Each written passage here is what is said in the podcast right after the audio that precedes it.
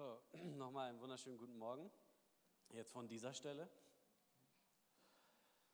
Wir machen heute weiter. Für all diejenigen, die letzte Woche verpasst haben, ah, ihr könnt es nachhören oder nachschauen nochmal zu Hause. Äh, ihr habt quasi die Hinführung verpasst. Und zwar befinden wir uns in der Nehemiah-Reihe. Genau genommen sind wir noch im Buch Esra. Wir haben mit Esra angefangen, weil Esra und Nehemiah ursprünglich ein Buch waren. Ja, die beiden äh, wurden erst im Mittelalter getrennt ursprünglich aber ein Buch und deshalb äh, quasi heute weiter mit Esra. So, ich habe vor einiger Zeit eine lustige Situation gehabt, die eigentlich gar nicht so lustig war. Und zwar wollte ich meiner Tochter die Schuhe anziehen und äh, sie hat für sich irgendwie entschieden, dass sie andere Schuhe anziehen möchte als die, von der ich möchte, dass, ich, dass sie sie anzieht. Ja? Eigentlich völlig unproblematisch, Sie müsste einfach machen, was ich sage. Und irgendwie hat sie sich geweigert und ich dachte, sag mal, was bist denn du für eine? Ja? Hey, du bist drei Jahre alt, ich entscheide, was für Schuhe du anziehst. So, ich, glaube nicht, dass ich auf die Idee gekommen bin, dass meine Eltern äh, oder dass ich, na, wie auch immer, ach, keine Ahnung. Jedenfalls dachte ich, das habe ich mit Sicherheit nicht gemacht. Ja? Und Sven bestimmt auch nicht. So, woher kommt denn das?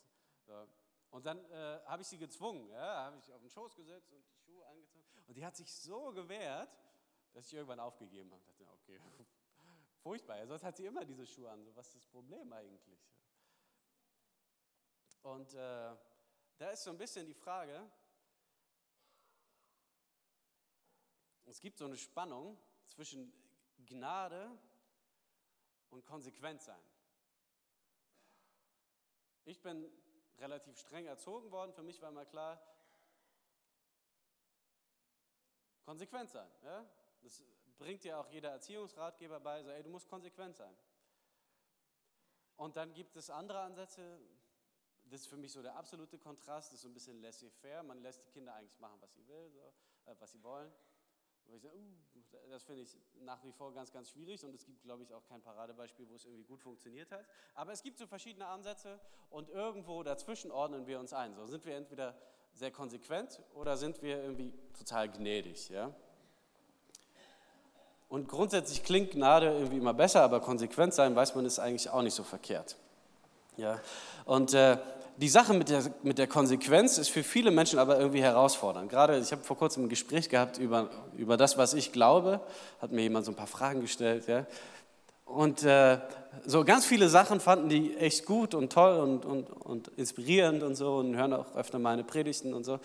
Aber sie meinten so dieses, ob ich dann wirklich glaube, dass es so etwas wie eine ewige Konsequenz gibt für unser Verhalten. Gibt es einen Gott, der nachher entscheidet, so oder so. Und das Interessante dabei ist, dass ich glaube, dass, dass es so etwas wie eine ewige Konsequenz geben muss. Ja, und ich habe dann erzählt, es muss ja einen Kontrast geben in der Konsequenz eines Lebens. Wenn ich zum Beispiel jetzt, keine Ahnung, so eine Diakonisse nehme aus Schwäbisch Hall, die ihr ganzes Leben damit verbringt, Menschen zu dienen, ihnen zu helfen, die haben bestimmt auch ihre Fehler auf jeden Fall und ist irgendwie vielleicht ein bisschen grantig oder so an manchen Stellen. Aber so im Kern ist es jemand, der sagt, ich heirate Jesus und ich diene den Menschen. Das wird als Frucht irgendwie in der Ewigkeit anders sein, wenn ich davon ausgehe, dass sie eine unsterbliche Seele hat, als so ein afrikanischer Warlord, ja, der irgendwie eine Kindersklavenarmee hat und, und regelmäßig Menschen die Hände abhacken lässt und sonst was. Der sein Schweizer Bankkonto hat ein Hoch auf die Schweiz, ja, und niemand kann sein äh, Geld antasten. So, und jetzt stirbt der. So, was hat er angesammelt im äh, Laufe seines Lebens? Was ist das für eine unsterbliche Seele und was ist die Konsequenz? Und natürlich wäre es schön, wenn man sagen würde, hey, hey, am Ende sind wir alle bei Gott so und alles supi. So, aber wer ist denn das dann? Und kann es das Gleiche sein? Oder hat mein Verhalten irgendwie Konsequenz. Und jetzt das Verrückte an unserem Glauben ist ja, dass dieses Angebot, was wir in Jesus Christus haben, so ein Freischein ist. Ja, wenn jetzt unser afrikanischer Warlord äh, mit seinen Kindersklaven, äh, Kindersoldaten irgendwann vor Jesus steht und bevor er stirbt, aber so eine Begegnung hat mit Jesus. Und feststellt, hey, mein Leben, das war irgendwie Murks. Was ich Menschen angetan habe, ist furchtbar. Und er wird überrascht von Gnade und Gott kommt in sein Leben. Dann glauben wir, dass das eine ewige Konsequenz hat. Warum? Erstens, weil Gnade einfach so ist. Ja? Und zweitens hat Gnade aber auch immer eine Konsequenz. Also wenn Gnade mich erreicht, dann führt es zu einer Umkehr, zu einer Buße, zu einer Veränderung. Und egal wie lang das dann auch immer noch sein mag, müsste, solange die Gnade wirksam ist, das Konsequenzen haben. Versteht ihr, was ich meine? Wenn Gott in dein Leben kommt, egal zu welchem Zeitpunkt, muss es was verändern. Und du kannst nicht sagen, oh, der hat es aber nicht verdient, oder aber wer hat es denn eigentlich verdient? Hat es die Diakonisse verdient oder hat es der Warlord verdient? Das ist der Gedanke von Gnade. Man hat es nicht verdient. Aber Gnade bewirkt was. Gnade hat auch Konsequenz, so wie unser Leben, unser Handeln, alles Konsequenzen hat. Und dieses Verhältnis von Gnade und Konsequenz, das können wir irgendwie nicht so richtig auflösen. Ja? Und wir bleiben immer in dieser Spannung, egal in welcher Beziehung, egal in welcher Situation, bin ich konsequent oder bin ich einfach gnädig? So, das äh, zur Einleitung. Letzte Woche haben wir da aufgehört, dass Serub Babel, ein Mann aus der babylonischen Gefangenschaft, nachdem der Kaiserkönig Kyros ihn hat ziehen lassen, mit 50.000 Israeliten aus Babylonien wieder zurückgekommen ist nach Israel, um den Tempel aufzubauen. Ja, wir haben hier diese Aufbaukulisse. Und äh, nach vielen Konflikten und unnötigem Stress haben sie es geschafft, den Tempel aufzubauen. So, wir hatten den Tempel. Zerubabel hat den aufgebaut, ja? So, und dann haben wir, das war Kapitel 1 bis 6, dann haben wir eine Lücke. 60 Jahre. Wird nichts drüber geschrieben, anscheinend nichts Wichtiges passiert. Ja? Ist ja manchmal so im Leben so, ist so eine Schlafphase sozusagen. War nicht wert irgendwie äh, äh zu erwähnen. So, und 60 Jahre später wird Esra nach Jerusalem gesandt, mit einer kleinen Gruppe von ungefähr 1500 Leuten. Ja? So, warum? Also Esra kommt, äh, vorher Zerubabel kommt nach Jerusalem, baut diesen Tempel. So, der Tempel ist wieder da, die können wieder Schlachtopfer machen und so weiter. Aber was fehlt? So, die Israeliten wohnen wieder in Israel, zumindest in Juda. Wir haben den Tempel. Was fehlt? Ist der Tempel alles? Was? Die Bundeslade, die kommt nie wieder. Die haben sie leider verloren. Es sei denn, Indiana Jones gibt sie ihnen irgendwann. Die Bundeslade kommt nicht wieder, nein. Was fehlt? Jemand eine Idee? Es fehlt, hä? Die, die Mauer, die Mauer muss, nein, die Mauer fehlt auch nicht, sondern es fehlt die Torah. Es fehlt das Wort Gottes als Zentrum der Gemeinschaft. Ja? Was ist die Identität von Israel? Sie waren in Gefangenschaft in Babylon, in Persien, Assur, was auch immer. Ja? Was haben sie da gehabt? Synagogen. Und das, wonach sie sich gesehnt haben, am allermeisten, das, was sie immer hatten, was sie nicht mehr hatten und dann wieder aufbauen, ist der Tempel. Ja? So, jetzt haben sie den Tempel und denken, alles tutti. Dann stellen wir, ah, na, so richtig noch nicht. Da fehlt noch was, nämlich die Torah. Es gibt sozusagen die alttestamentliche Bibel als Grundlage für alles Handeln und Wirken und wie man miteinander umgeht und so weiter. Aber die ist da nicht wirklich gelesen worden, da konnte sich keiner mit aus und die hatten die nicht so richtig. Also das Zentrum der Gemeinschaft und der Identität eines Volkes liegt begründet in der Torah. So, wer kann das leisten, das wieder aufzubringen? Wie kriegt man das wieder? Da braucht man jemand Besonderes. Habt ihr einen Vorschlag? Ah, der Kerle, nach dem das Buch benannt ist. Der Esra. Spitze. Der kann es leisten. Esra ist ein königlicher Berater und Sekretär. Steht ganz oben in der Gunst der Perserkönige.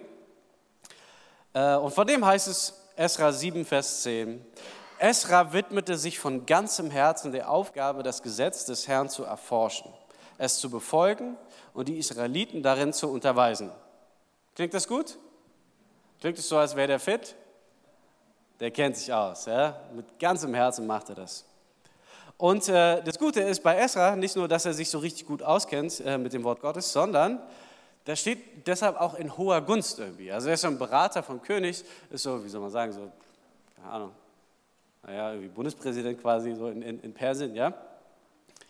Und, äh, nein, eben, hat irgendwie eine Beraterfunktion, wie auch immer. Jedenfalls steht er in hoher Gunst von König Artaxerxes und er gibt, Artaxerxes ist der quasi Nachfolger von Xerxes, ja, Xerxes, Artaxerxes, so und der gibt ihm richtig viel Schotter. Also wenn man das umrechnet, das wird da alles angegeben in, äh, was ist die Maßeinheit? Keine Ahnung. Ich habe es jedenfalls umgerechnet. Ich dachte so, what, was heißt das eigentlich? Äh, und ich bin da auf tonnenweise Zeug gekommen. Ich dachte, wie krass ist das? Und könnt ihr alles nachlesen, dann wisst ihr auch, wie die Maßeinheit heißt.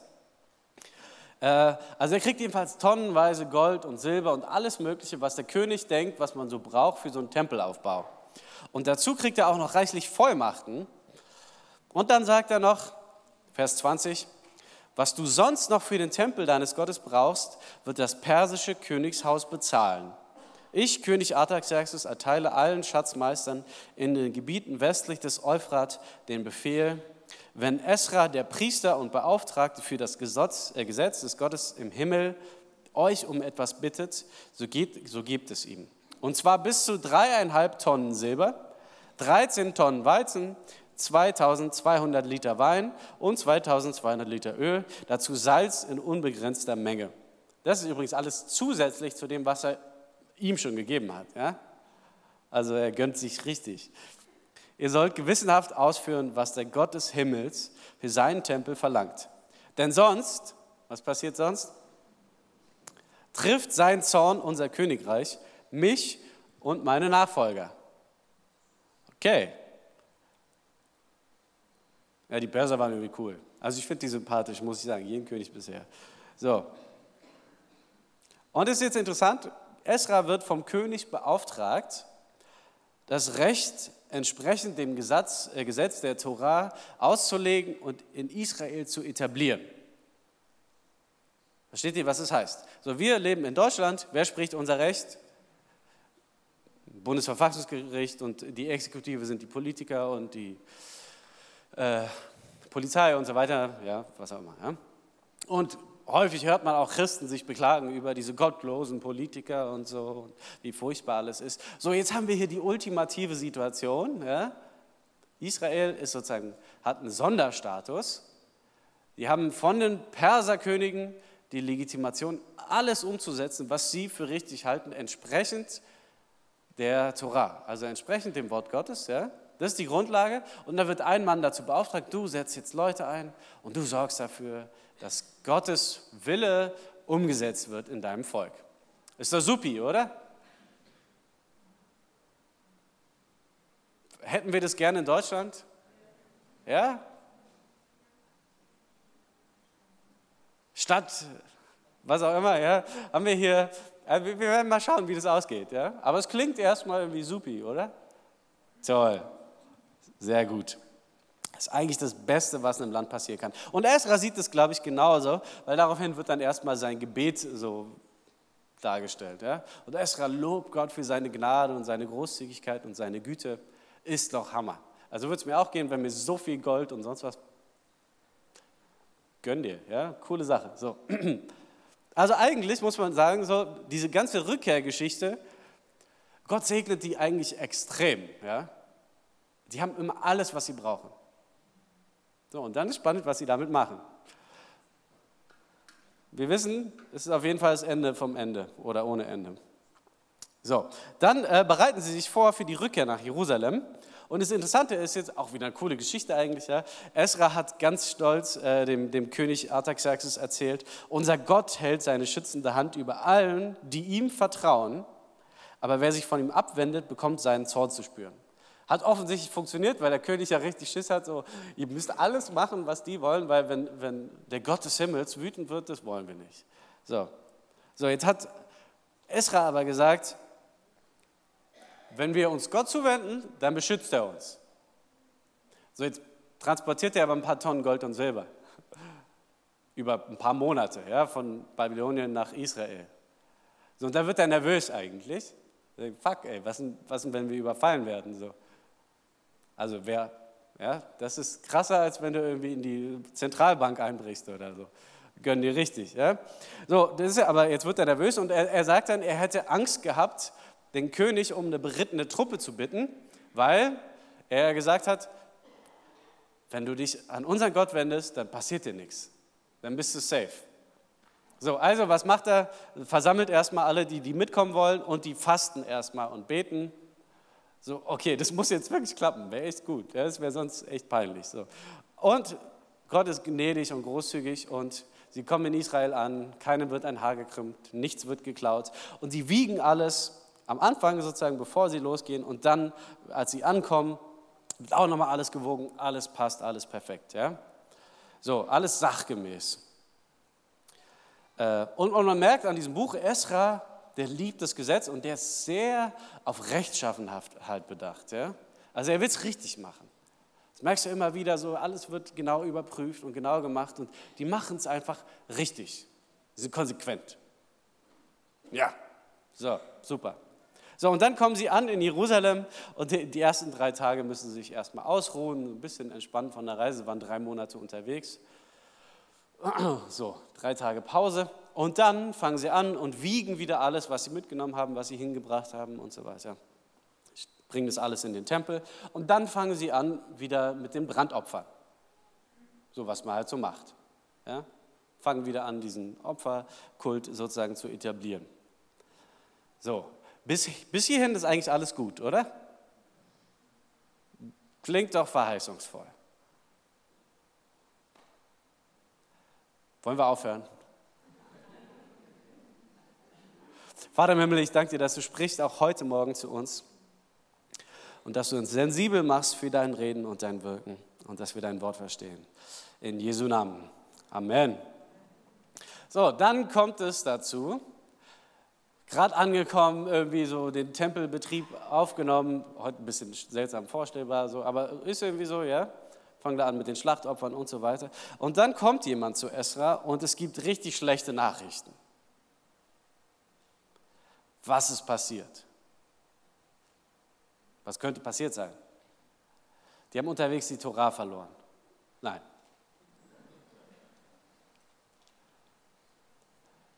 Die Israeliten haben sich vermischt mit den Samaritern. Was haben wir letzte Woche gelernt? Die sind anders. Die sind falsch. Die sind komisch. Ja? War zumindest so die Einschätzung der Israeliten. Aber anscheinend nicht von allen, weil sie die irgendwie geheiratet haben. Ja, und auch Kinder gekriegt haben und so weiter. Und dann stellen sie fest, das heilige Volk Israel aus der Verbannung zurückgekehrt, hat sich vermischt mit den äh, Lokalpatrioten, mit, vor allem mit den Frauen irgendwie anscheinend. Und die haben geheiratet und Kinder gekriegt. Und das Problem ist, dass viele von den Frauen noch ihre eigenen Götzen haben. Die haben lauter so Aberglaubenstrukturen und so Sachen, haben so einen Privatgott an der Wand stehen, opfern dem Baal. Gibt so alle möglichen skurrilen Sachen, die machen auch Menschenopfer teilweise. Also schon so Sachen, die eigentlich nicht so cool sind. Ja, finde Gott ist gut? nicht so richtig. Ja? Okay, und was passiert dann? Esra kriegt die schlechten Nachrichten. Als ich das hörte, zerriss ich entsetzt mein Gewand, ich, ich mache es jetzt alles nicht vor, riss mir Haare vom Kopf und aus dem Bart aus. Ich habe den gerade gestutzt, wird schwierig. Und sank zu Boden.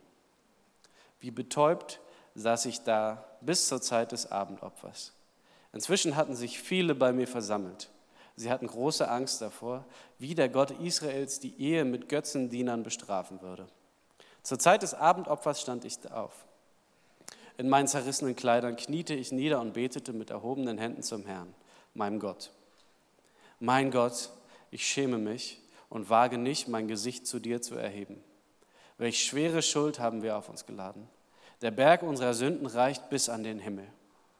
Schon unsere Vorfahren haben deine Gebote missachtet und so ist es bis heute geblieben.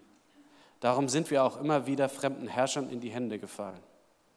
Sie haben uns, unsere Könige und Priester, getötet, verschleppt, ausgeraubt und Schimpf und Schande über uns gebracht. Bis heute hat sich daran nichts geändert. Herr, unser Gott, du hast uns für kurze Zeit deine Gnade erwiesen. Einen Rest unseres Volkes hast du aus der Gefangenschaft entkommen lassen, uns hierher in die Heimat gebracht, wo dein heiliger Tempel steht. Darum können wir uns freuen und wieder aufatmen, obwohl ein anderes Volk uns regiert. Wir stehen unter fremder Herrschaft, aber du hast uns nicht verlassen. Du hast uns sogar die Gunst der persischen Könige verschafft. Hat er echt, ne? Volle Kanne. Darum konnten wir ein neues Leben beginnen und deinen zerstörten Tempel wieder aufbauen. Du hast uns in Juda und Jerusalem Sicherheit geschenkt. Doch was können wir jetzt noch sagen? unser Gott, nach allem, was wir getan haben. Wir haben uns über dein Gebot hinweggesetzt, das du uns durch deine Diener, die Propheten, gegeben hast. Du sprachst, das ist jetzt kein Zitat, aber anscheinend hat Esra das so irgendwo empfunden, das Land, das ihr in Besitz nehmen werdet, ist durch den Götzendienst seiner Bevölkerung entweiht. Sie haben eure künftige Heimat durch ihre abscheulichen heidnischen Bräuche beschmutzt. Darum sollt ihr mit ihnen keine Ehe eingehen. Eure Töchter nicht mit ihren Söhnen und eure Söhne nicht mit ihren Töchtern. Fördert niemals den Erfolg und Wohlstand dieser Völker. Wenn ihr euch daran haltet, werdet ihr stark sein. Die Ernte eures Landes genießen und es euren Nachkommen für alle Zeiten weiter vererben. Aber unser Volk war die ungehorsam und lud immer mehr Schuld auf sich. Darum brachtest du großes Unheil über uns. Doch du hast uns hier im Land in Sicherheit gebracht. Wie konnten wir nur aufs Neue deine Gebote mit Füßen treten und uns mit diesen heidnischen Völkern einlassen? Musste dich nicht da der Zorn packen, bis du uns ganz vernichtet hast, bis niemand von uns mehr übrig bleibt? Herr, du Gott Israels, du bist gerecht. Du hast uns, den Rest deines Volkes, gerettet, doch jetzt stehen wir als Schuldige hier und können nicht vor dir bestehen. Das ist so ein bisschen der Tiefpunkt in der Geschichte. Keine Sorge, es wird noch schlimmer. Und wir sind wieder in dieser Spannung zwischen Gnade und Gehorsam. Unser Verhalten hat Konsequenzen. Ja? Das ist das Leid und das Trauma ihrer Geschichte. Ja, das ist super präsent. Die sind gerade erst zurückgekommen aus dem Exil. Es gibt kein eigenständiges Land mehr. Wir wissen, es wird danach auch nie wieder eins geben. Die haben alles verloren und, und die sind weggeführt worden aus ihrer Heimat, deportiert, da angesiedelt und dann irgendwann jetzt wieder zurückgebracht. Jetzt denken sie, jetzt die letzte Chance, die wir haben, um das mit Gott irgendwie hinzubekommen. Und wieder wieder ist es nicht so gut gelaufen. Ja? Wieder, das ist so ein bisschen so, wie wenn du einen Alkoholiker-Vater in der Familie hast und er schlägt seine Frau und irgendwann auch seine Kinder, ja, und es artet immer mehr aus und es gibt Rückfälle und was weiß ich. Und es gibt ja auch äh, bei allen Suchtkranken immer wieder so Momente der Klarheit, wo man merkt, ich will das nicht. Ich will eigentlich anders leben. Ich, ich will anders sein. Ich will ein anderer Mann sein. Ich will ein anderer Vater sein. Und dann rauft sich die Familie zusammen und sagt, wir sind noch mal gnädig, du darfst noch mal nach Hause kommen. Und zwei Wochen geht's gut und dann trinkt er wieder und wirft mit Sachen um sich und schlägt seine Frau. So, und am nächsten Morgen, der Rausch ist irgendwie so halb vorbei, steht er da und so geht's Esra. So, was sollen wir jetzt sagen? Wir sind so unglaubwürdig. Du gibst uns eine Chance nach der nächsten, du segnest uns, du gibst uns alles, was wir brauchen. Und was machen wir? Wir fallen zurück in die alten Muster, die uns dahin gebracht haben, wo wir sind. Also keine coole Situation, oder? Versteht ihr, dass er so ein bisschen Depri ist? Dass er den Haare raufer macht? So, jetzt ist die Frage, was macht man da? So ein bisschen in unserem Leben ist es ja auch, dass viele Dinge erstmal irgendwie scheinbar konsequenzlos bleiben. Wir sind irgendwie gnädig miteinander, wir wissen ja, Gott ist auch gnädig. Ich meine, ich, wenn ich jetzt ehrlich fragen würde, wie oft saßt du schon im Gottesdienst und warst bewegt von irgendwas und dachtest, das will ich von jetzt an anders machen? Und wie viel von dem ist anders geblieben? Aber es bleibt erstmal scheinbar konsequenzlos. Geht irgendwie weiter. Ne? Läuft irgendwie. So, das ist auch die Geschichte Israels. Nur wird die Konsequenz bei denen irgendwann immer deutlicher. Und jetzt wissen wir auch, irgendwann hört es auf. So, Kapitel 10, Vers 1. Während Esra vor dem Tempel kniete und Gott die Schuld seines Volkes unter Tränen bekannte, sammelten sich um ihn sehr viele Männer, Frauen und Kinder aus Israel. Auch sie weinten heftig. So, das erzeugt Druck, ja? Das ist eine schwierige Situation. Du denkst, okay, wir sind die Glücklichen, die auserwählt sind, irgendwie wieder in unserem Land zu wohnen, aus dem wir vertrieben worden sind, als Strafe. So, jetzt haben wir wieder alles falsch gemacht. So, was passiert jetzt? Was kommt jetzt? Und dann kommt ein äh, weiser Mann, Shechania, und er sagt zu Esra, ja, wir sind unserem Gott untreu geworden, weil wir heidnische Frauen geheiratet haben. Doch auch jetzt gibt es für Israel noch Hoffnung.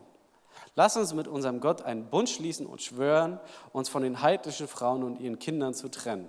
Wir werden tun, was du und die anderen, die Ehrfurcht vor Gottes geboten haben, uns sagen. Das Gesetz des Herrn muss befolgt werden.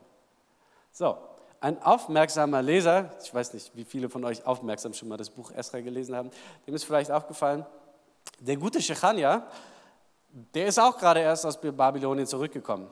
Wie hoch ist die Wahrscheinlichkeit, dass er schon geheiratet hat und Kinder hat?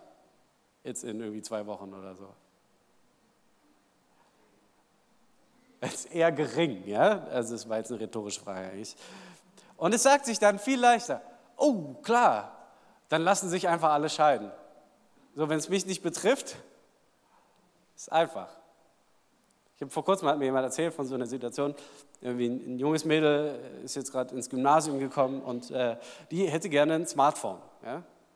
Und dann so eine Art Familienversammlung ja, von Verwandten, Bekannten, wie auch immer. Und die beraten dann gemeinsam darüber, ob das Mädchen jetzt ein Smartphone haben darf. Und alle sind sich einig, die brauchen auch kein Handy. Ist ja völlig klar, ne? So, also ich hatte mein erstes Handy, keine Ahnung, sechste Klasse oder so. Aber wenn es mich nicht betrifft, dann bin ich immer, dann ist es leicht, konsequent zu sein. Ja, natürlich. Ja, die sollen sich einfach alle scheiden lassen. Ist richtig. Klar, die braucht kein Handy. So versetze ich mal in ihre Lage. So, ihre Klassenkameraden haben mit Sicherheit alle eins. Das ist nicht immer ein gutes Argument, aber zumindest so ein Hauch von Empathie ist manchmal gar nicht verkehrt. Ja? Und Shechania jedenfalls, der ist aus Babylon gerade zurückgekommen, der ist auf jeden Fall nicht verheiratet und der findet es eine richtig gute Idee. Wir retten die Lage, indem wir einfach das sozusagen den Stein des Anstoßes wegräumen. Alle lassen sich scheiden. Und dann sagt er noch zu ihm, nun steh auf und nimm die Angelegenheit selbst in die Hand. Wir werden dich dabei unterstützen. Sei mutig und entschlossen. Da stand Esra auf. Er ließ alle führenden Männer der Priester, der Leviten und des ganzen Volkes schwören, nach Shechanias Rat zu handeln. Dann verließ Esra den Platz vor dem Haus Gottes und ging in die Tempelkammer von Johanan, Eliashims Sohn. Und dort blieb er die Nacht über, ohne etwas zu essen und zu trinken, denn er trauerte über die Sünde der Israeliten. So, und dann innerhalb von drei Tagen müssen sich alle Männer in Jerusalem einfinden. Und wer der Aufforderung nicht folgt, der wird aus der Gemeinde ausgeschlossen, er verliert sein Bürgerrecht und er muss seinen kompletten Besitz abgeben. Was man halt so macht. Und wer kommt dann daraufhin? Alle. Hallo. So, ja. Dein Leben ist quasi verwirkt, wenn du da nicht kommst. Da kommen natürlich alle. So, und die Versammelten saßen auf dem Tempelvorplatz und sie hatten große Angst und zitterten vor Kälte. Das Ding ist, es ist so irgendwie Mitte September in Jerusalem und es regnet. Und Esra, der Priester, stand auf und sagte zu ihnen, ihr seid Gott untreu geworden. Ihr habt heidnische Frauen geheiratet und so noch größere Schuld auf Israel geladen. Bekennt jetzt dem Herrn, dem Gott eurer Vorfahren, eure Sünden und dann tut, was er von euch erwartet. Sondert euch ab von den anderen Völkern im Land, trennt euch von euren heidnischen Frauen. So, das ist ein bisschen eine komische Situation. Hier sitzen wir bequem auf den Stühlen, es ist geheizt, ja. So, in der Situation ist es so, Esra steht da im Tempel, ja, und auf dem Vorplatz versammeln sich Tausende von Männern. Es regnet, die sind komplett durchnässt, die frieren, es ist kalt, so, und jetzt sagt er, und jetzt lasst ihr euch alle scheiden und macht es, was Gott gesagt hat. Und die sitzen da und frieren und haben irgendwie halt auch Angst, ja, berechtigterweise. Und da gibt es tatsächlich ein paar, die, die sich dagegen aussprechen, die sagen, ah, ich weiß gar nicht, ob das so eine gute Idee ist, aber die werden übergangen. So, und dann sagen sie, du hast recht, aber wir sind zu viele. Außerdem ist Regenzeit. Wir können nicht im Freien bleiben. Die Angelegenheit lässt sich auch nicht in ein oder zwei Tagen regeln. Zu viele sind schon betroffen. Die Oberhäupter unseres Volkes sollen hier bleiben und die ganze Versammlung vertreten. Alle, die heidnische Frauen geheiratet haben, sollen an einem bestimmten Tag mit den führenden Männern und Richtern ihres Ortes vor ihnen erscheinen. Erst wenn wir alles in Ordnung gebracht haben, wird Gott seinen glühenden Zorn wieder von uns abwenden. So. Und dann wird es umgesetzt. Ja? Die nächsten drei Monate lang, die Leute gehen alle nach Hause, regnet ja auch und frieren. Und die nächsten drei Monate lang gehen die Ältesten, die Esra aussucht, an die verschiedenen Orte und überprüfen sozusagen die Ehesituation. Und das Buch endet damit, dass so ein Register aufgeführt wird von denjenigen, die wirklich treu umgesetzt haben, was Gott fordert, nämlich dass sie sich scheiden lassen. Sind nicht sehr viele, wenn man ehrlich ist. Man weiß, da sind 50.000 gekommen und dann nochmal 1.500, was weiß ich. Ich weiß nicht, ob alle von denen wirklich geheiratet haben, aber da steht eine Liste mit ein paar Namen, ja, ein paar Dutzend. Also richtig viele haben es anscheinend nicht umgesetzt. Und damit endet das Buch. Wirklich. Nice, oder? So, was nehmen wir heute mit? Wenn dein Partner irgendwie samaritische Vorfahren hat, dann solltest du dich scheiden lassen. Wuhu. Meine erste Frage, wenn ich so einen Text lese, ist, wollte Gott das? Und wir denken, naja, anscheinend schon, steht doch in der Bibel. Der Esra ist doch ein feiner Typ, der hat die Bibel lieb, so muss doch richtig sein, oder? Was habe ich gesagt? Was können wir machen, wenn wir uns unsicher sind, warum die Leute so komische Sachen machen und es in der Bibel steht? Es gibt zwei Möglichkeiten zu überprüfen, ob das gut ist. Das ist das Erste, das Ergebnis. Was ist das Ergebnis? Das Buch endet, ein paar Leute setzen es um, zack, vorbei. So ist es Knüller, super? Nein. Nee, das ist irgendwie voll das deprimierende Ende. So, wer schreibt so ein Buch? Strange. So, was ist das Zweite, was ich gesagt habe? Ich gebe euch einen Tipp. Ich habe heute dran gedacht. Ich habe meine Prophetenbrille mitgenommen. So, für all diejenigen, die das jetzt irritiert, ich habe gesagt, wenn wir komische Sachen finden in der Bibel und merken so, Alter, was ist los bei euch? dann kann man die Prophetenbrille mal aufsetzen, wenn man denn weiß, wer zu welcher Zeit gelebt hat und wer wozu was sagt. So, ja? Letzte Woche haben wir geguckt, was sagt Zachariah eigentlich dazu? Sollen die mit den Samaritern und so, sollen die alle zusammenarbeiten oder nicht? Was sagen die Propheten? Was sagt Gott durch die Propheten? Ja, Alter, Gott will alle. Nicht nur die Freaks aus Babylonien, die sich Israeliten nennen, sondern alle. Ja? So, was sagt Gott jetzt in dieser Situation zu Esra und Konsorten? Malachi 2, Vers 13. Noch etwas gibt es euch vorzuwerfen. Ihr weint und stöhnt, ihr tränkt den Altar des Herrn mit Tränen, weil er von euren Opfern nichts mehr wissen will und sie nicht annimmt. Ihr fragt nach dem Grund. Nun, der Herr selbst ist Zeuge dafür, wie ihr Männer eure Frauen verstoßen habt, mit denen ihr seit eurer Jugend verheiratet wart. Ihr habt ihnen die Treue gebrochen, obwohl ihr mit ihnen einen Bund fürs Leben geschlossen habt und sie immer an eurer Seite waren. Hat Gott euch nicht zu einem Leib und einem Geist vereint? Und warum hat er das getan? Er wollte, dass eure Nachkommen zu seinem Volk gehören. Darum nehmt euch in Acht und haltet euch an den Treueeid, den ihr einst euren Frauen geschworen habt. Denn der Herr, der allmächtige Gott Israels, sagt, ich hasse Ehescheidung. Ja, ich verabscheue es, wenn ein Mann seine Frau so etwas antut. Darum nehmt euch in Acht und brecht euren Frauen nicht die Treue. Das ist jetzt aber komisch, oder? Warum sagt er denn sowas?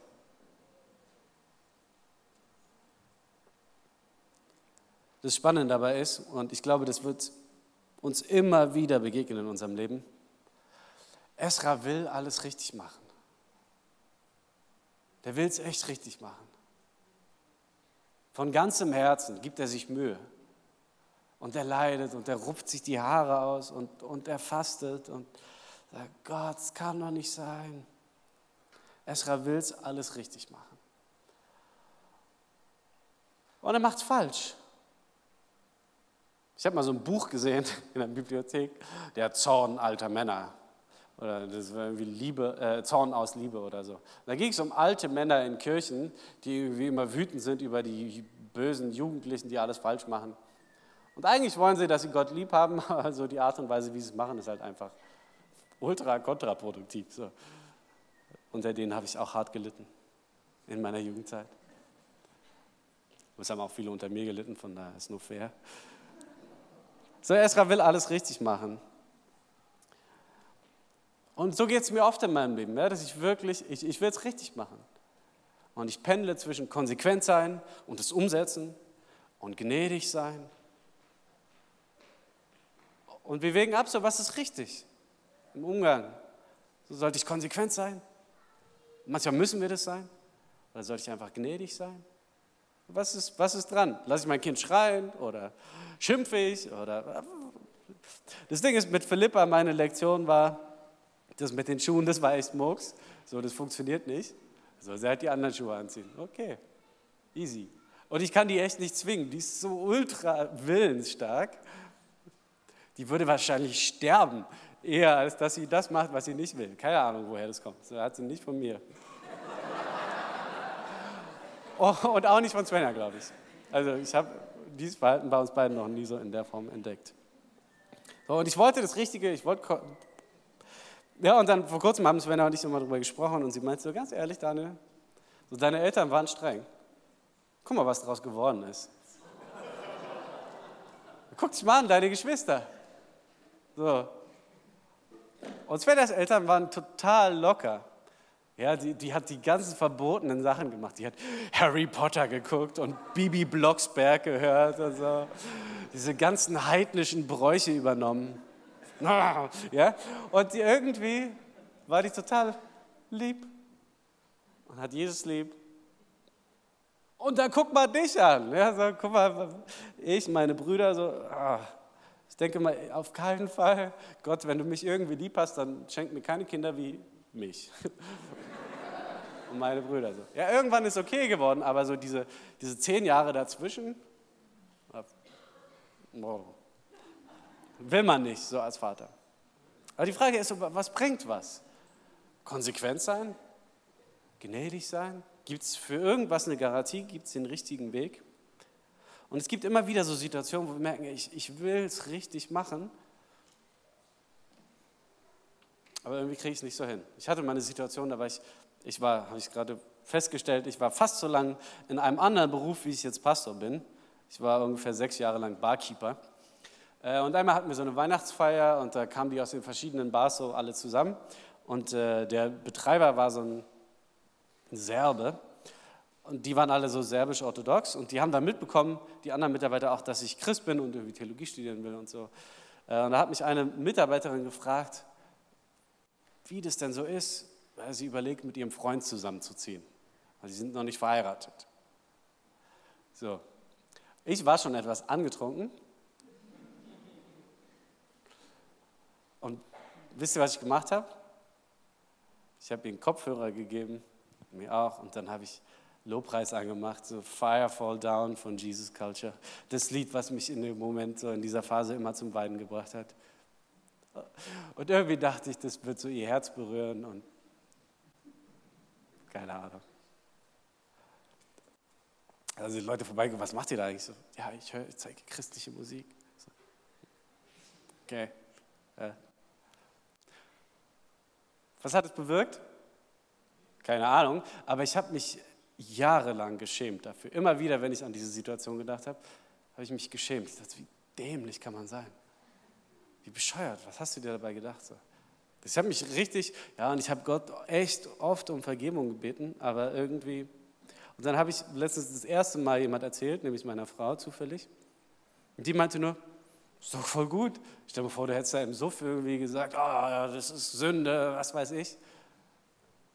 Ist doch viel besser so. Vielleicht hat es ja irgendwie was Gutes bewirkt. Und seitdem geht es mir gut damit. Ich, ja, stimmt. So manchmal brauchen wir den gnädigen Blick von jemand anderem, dass ich denke, vielleicht nicht so schlimm. Wir wollen gerne konsequent sein in bestimmten Bereichen, vor allem da, wo es mich nicht persönlich betrifft, sondern die anderen.